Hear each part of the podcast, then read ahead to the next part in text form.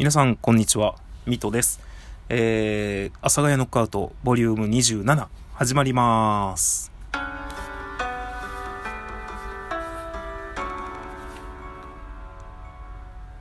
い。というわけで始まりました。阿佐ヶ谷ノックアウト、ボリューム27、ミトです。えっとですね、えー、私、配信に対して、配信じゃないね、この収録に、まあ、配信でもいいや。えー、ポッドキャストの配信に対してとか、まあ、収録に対してなんですけれども、いや、ポッドキャストの配信と収録一緒だって。ライブ配信とこの収録に関してですね、なんですけど、結構ね、なんかこう、収録で言おうって思っていたことを、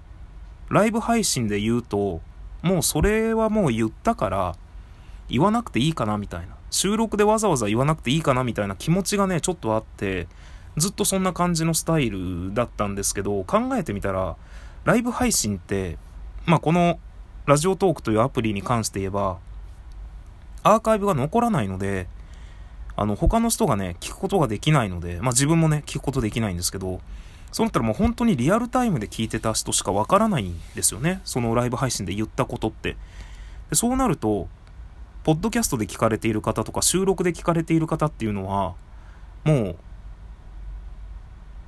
わからないまま話が進んでいっちゃったりするんですよね。そのライブ配信をもし聞きに来た時とか。とかまあ、その、いわゆる何も知らないところで1エピソードをもう紹介してるみたいな感じになってしまうっていうのに、はたと気がつきまして、これはですね、収録は収録として、もう、いろんなエピソードは、そのライブ配信で話したとしても、収録は収録として、ちゃんと残すっていう意味で話していった方がいいなと気がつきました。ので、これからはね、あ、これそういえばライブ配信で言ったけど、言ったからもう言わないどこうじゃなくって、何でもがっつり言っていこうと思います。なんて話をしながらなんですが、えー特にね、今日も話すことはなくてですね、えー本日何ですか ?11 月の3日だか4日だか2日だかなんですけど、あのー、3日の火曜日の1時38分ですね。なんで月曜日の夜中となります。よろしくお願いします、皆さん。えー特にですね、また話すことがなくなってしまいました。あ、そうだ、ハッシュタグチャレンジというのがあるので、ハッシュタグチャレンジというものをまたやらせていただきます。えー理想の睡眠時間、マイベスト漫画、旅行の失敗談、教えの愛を語る、好きな果物はこれ、私の好きな匂い、ちょっと長いな。すごい長いな、これ。あー、すごい長いな。あー、たくさんあるな。ってなるので、あれこれあんまり変わってないのかなそうなるとまたマイベスト漫画とかでなんか漫画のことばっかり喋っちゃいそうな気がするので、理想の睡眠時間。やめよ。ハッシュタグチャレンジやめます。えーお題ガチャ回します。ということで、お題ガチャよろしくお願いします。カモン。今、この瞬間、一番会いたい人は誰？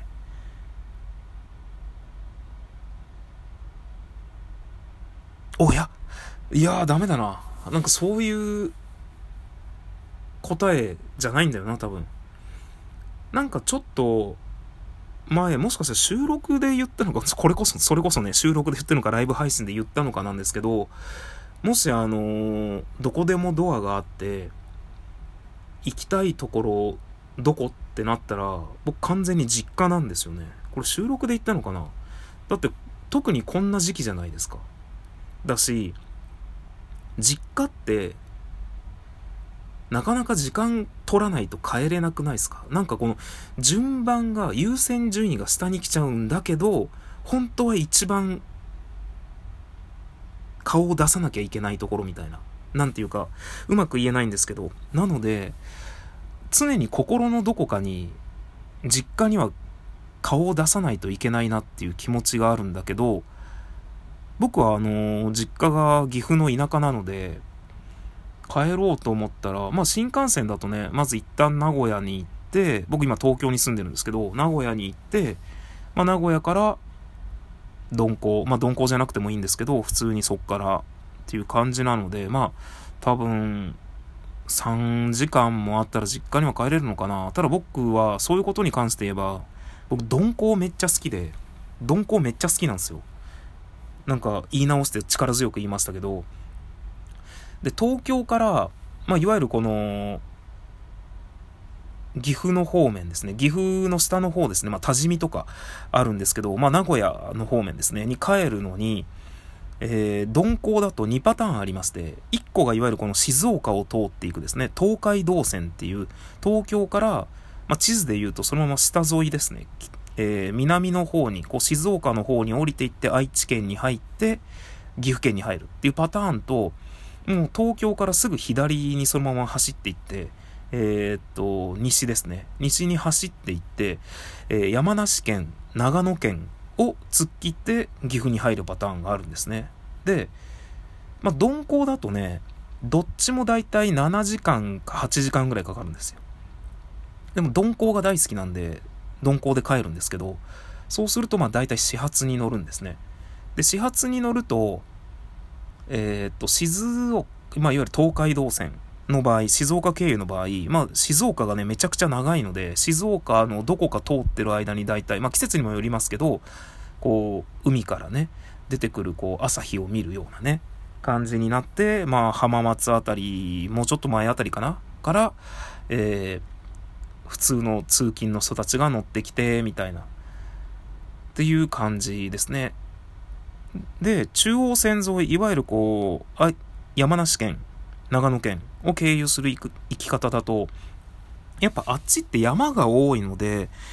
その、始発に乗ると、もう結構人が乗ってるんですよね。その登山の格好をした人が。東海道線の方の始発は、大体空いてるんですよね。で、静岡に、をどんどん進むにつれて、どんどん人が増えてくるみたいな感じで。やっぱりね、あの、乗り換えもすごく何回もあるんですよね。どっちもなんですけど、大体まあ、静岡経由の方だと、あ、ちょっとパッと出ないわ。えっ、ー、と、まあなんか、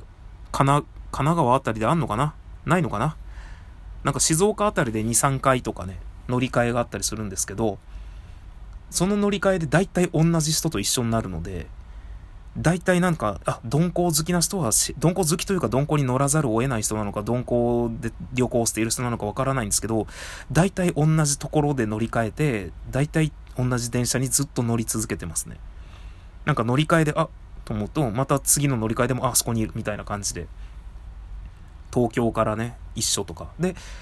長野、山梨長野経由だと、まあ大体こう、どこですか、大月とか、高尾あたりで乗り換えて、で、甲府で乗り換えて、塩尻で乗り換えて、えー、塩尻で乗り換えてな、エナで乗り換えるのかな？そのまま多治見行くのかな？みたいな感じのが、そこもね、何回か乗り換えがね、4、5回ぐらいあるんですけど、その、東海道線の静岡のは、あんまり気にならないですよね。特に気にならないんですけど、その山に向かう人たちがいる中央線の始発はね、混んじゃうんですよね。もう始発で混んじゃったりするんですよ。特に高尾とかから、や、もうすごい乗ってて、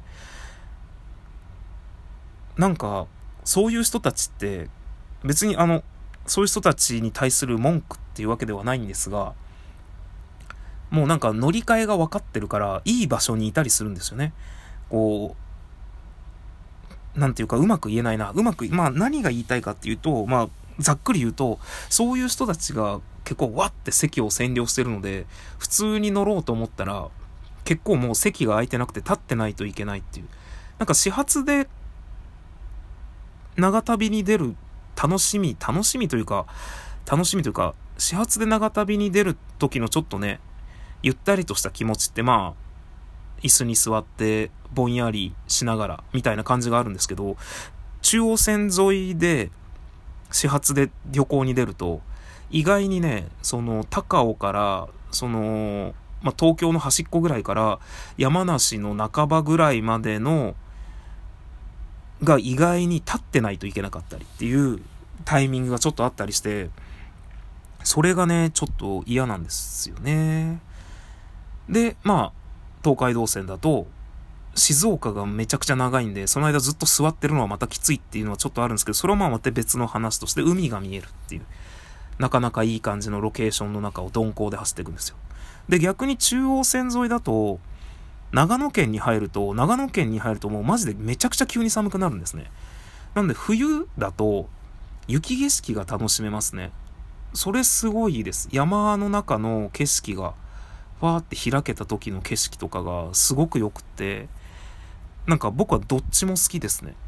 中央線沿いで鈍行で旅に出るのも、東海道線で鈍行で旅に出るのも、どっちも好きっていう感じですね。これ、俺もともと何の話してたっけ？あ、今この瞬間一番会いたい人は誰か。ああ、そうそうそうそうそう。まあ、なので、まあ、うまく言えないんですけど、なんかずっとやっぱり両親って頭の片隅に残っているじゃないですか。残っているってなんかまるで死んじゃったみたいな感じのこと言いますけど、生きてますけど、会いに行かなきゃ、会わなきゃっていう気持ちは常にあるけど、優先順位はなんか下の方、仕事があるしとか、まあそれこそ旅行は行かないんですけど、どっか出張があるしとかってなったりしても、なんかそっちの方通ったとしても、まあ仕事だからすぐ帰ろうみたいな感じがあったりとかで、どうしてもね、その優先順位が下がっちゃってるけど会わなきゃいけない人たちだっていうのがこのコロナになってからすごくね、強く思うようになったので、マジでどこでもドアがあったら、実家につなぎたいと思うし、今この瞬間一番会いたいのは両親だなって思うっていう、なんかそんな放送になってしまいました。本日の阿佐ヶ谷ノックアウトボリューム27いかがでしたでしょうか？えー、いろいろリアクションしていただけると嬉しいです。もしよろしければ、ポッドキャストレビューの方もよろしくお願いします。それでは、失礼いたします。